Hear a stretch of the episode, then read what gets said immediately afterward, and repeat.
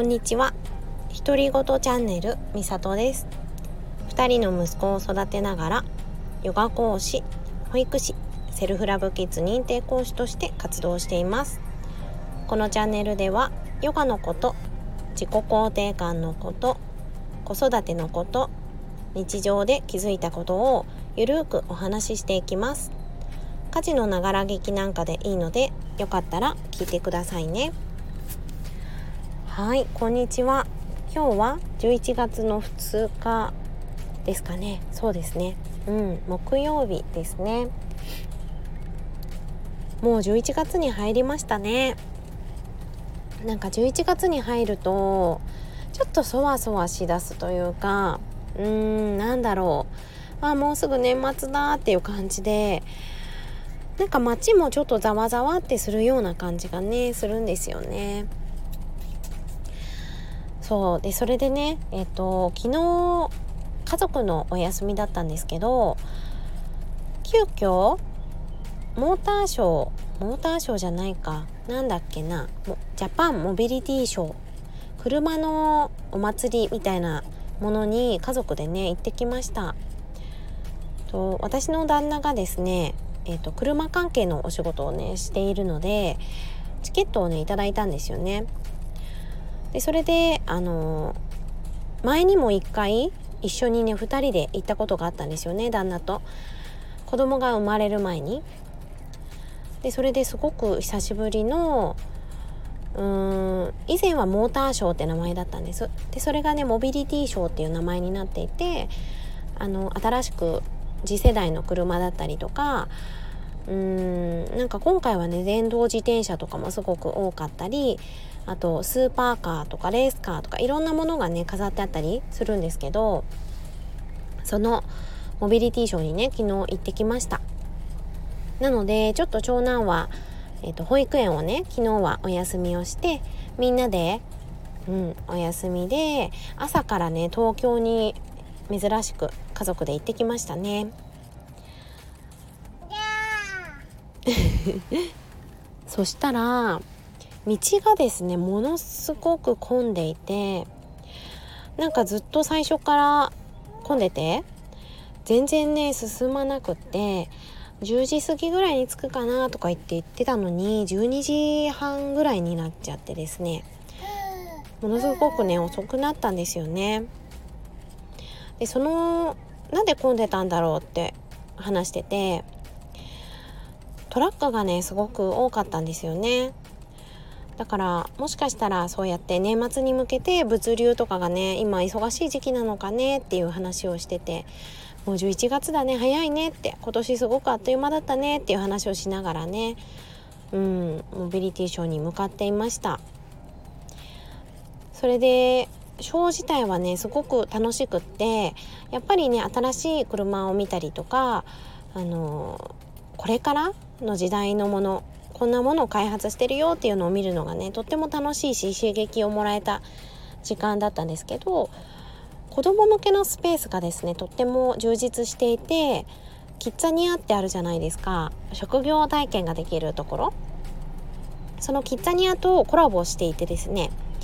車関係のお仕事を体験できるブースがあったんですよね。で息子はあのお兄ちゃんがね、えー、と5歳でまだ年中さんなのでできないものもね多かったんです。小学1年生からですって言われたりとかして。だけどちっちゃい子向けにこれはできますよっていうのをいくつかねやってみたりして。すごい楽しかったですね。車の模型を粘土で作っていてそれを削ることを体験してみたりとか。デザインを iPad でねやってみる。っていうのをやってみたりとかしてすごく楽しんでいました。でトミカも大好きでトミカのねブースがあったりもしてなんかね子供を連れて行くのもねすごく楽しいなっていう風にね感じました。私自身もああいう場に行くのがねすごく楽しいのでなんか楽しかったな久しぶりにっていう感じですね。うん。久しぶりに 楽しかったってわけじゃないけどなんか家族でねお出かけするのがすごい好きなので嬉しかったなって思いました。でそれで帰りがねすごく遅くなっちゃったんですよ。着いたのも遅ければうーんモビリティショーもすごく楽しんだし帰ってくるのがもう夕方になっちゃったんですよねあっちを出るのが。で空いてても1時間以上はかかる道だけどめちゃくちゃ混んでたので帰りも。2時間ぐらいかなかかっちゃってもう夜ご飯の時間も過ぎちゃったりしてあじゃあちょっとお店で食べようかって言ったりしてなんかねいつもと全然違うリズムに、ね、なっちゃったんですけど次男は帰りの車でぐっすり寝てくれて長男もねあの長い旅だからじゃあテレビを見てていいよっていう感じで大きなテレビがね後部座席のところにあるのでそういつもは前に座ってるんですが後部座席にね特別に座ってで私が前に座ってあの旦那が運転してっていう感じだったんです。でそれで旦那と前で2人で座ってるのすごい久しぶりだったんですよ。すごくね私嬉しくってドライブ中って一番ゆっくり話せるから私大好きなんですよねその時間が帰りながら久しぶりに、うん、ゆっくりいろいろな話をしていて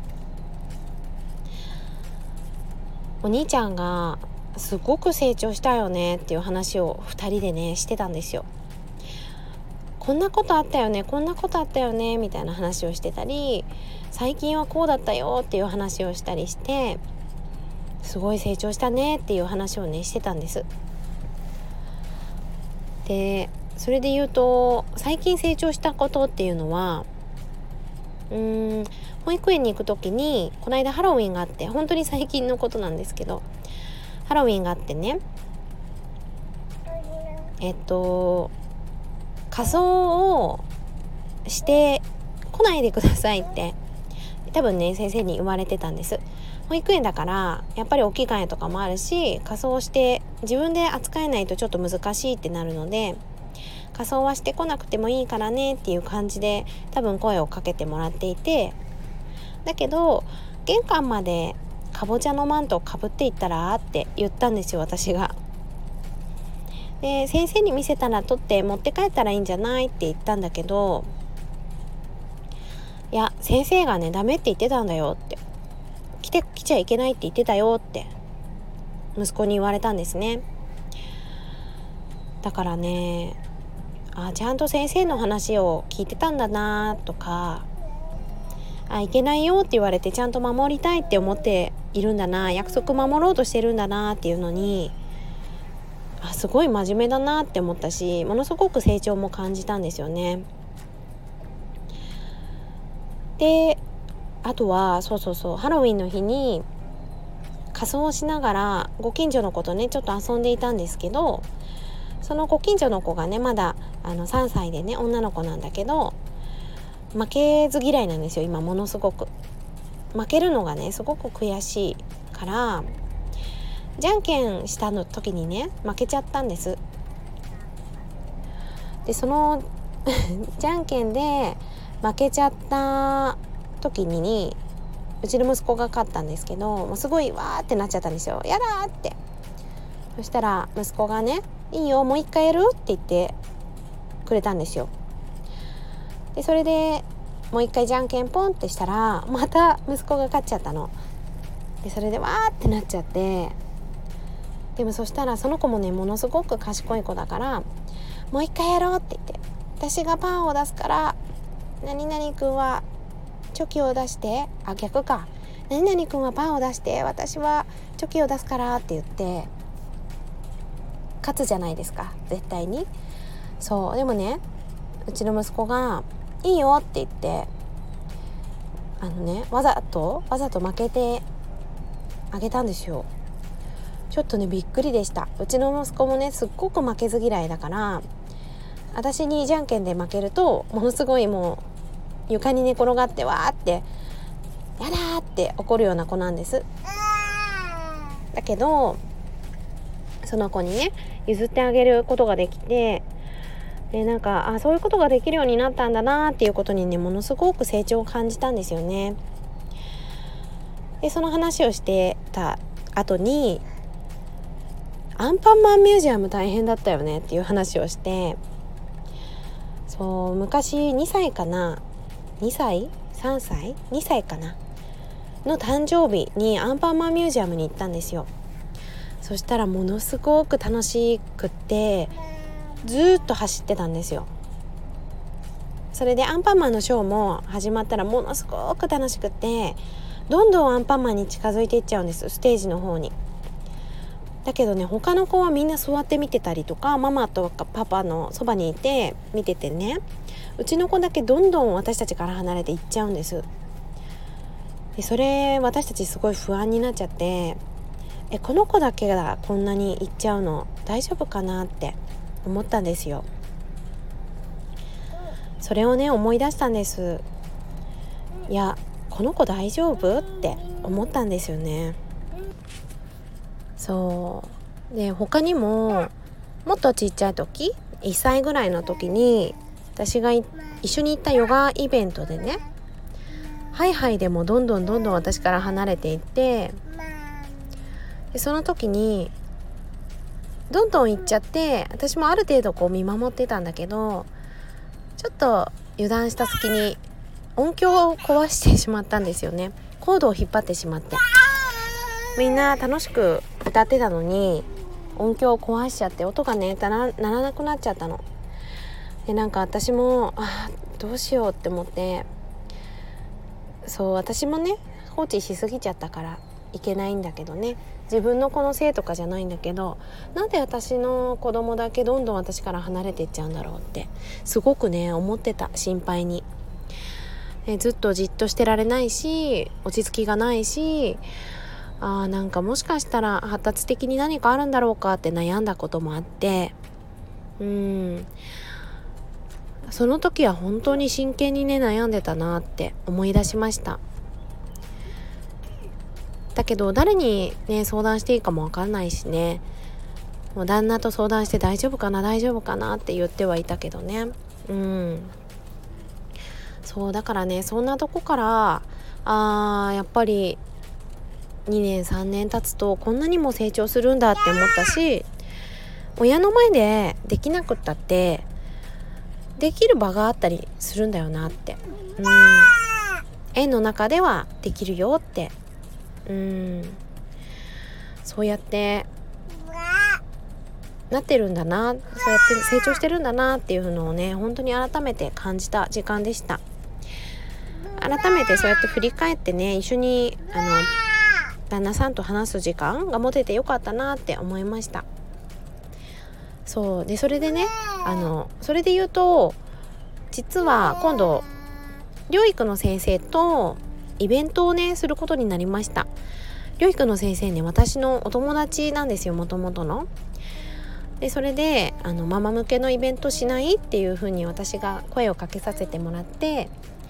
療育の先生って相談するハードルが高いなって私は感じていてで療育のセンターに電話して予約を取って出向いてそして相談するっていうのがなんかちょっと気になるんだけどっていうレベルだとなかなかちょっと難しいなって思ったんですよね。だけどなんか気になるなどうしたらいいんだろうって思ってる人にも絶対にうーん気軽に相談できる場ってあった方がいいしこういう風にしたらもしかしたらいいかもしれないよっていうちょっとしたコツで全然変わってくると思うんですよね子供との生活が。ただただ抑えよう直そうってすることじゃなくてそうじゃなくて違うやり方ってあるよねっていうことがその療育の先生とのお話うん相談できる場でね何か見つかるんじゃないかなって思うんですよね。だから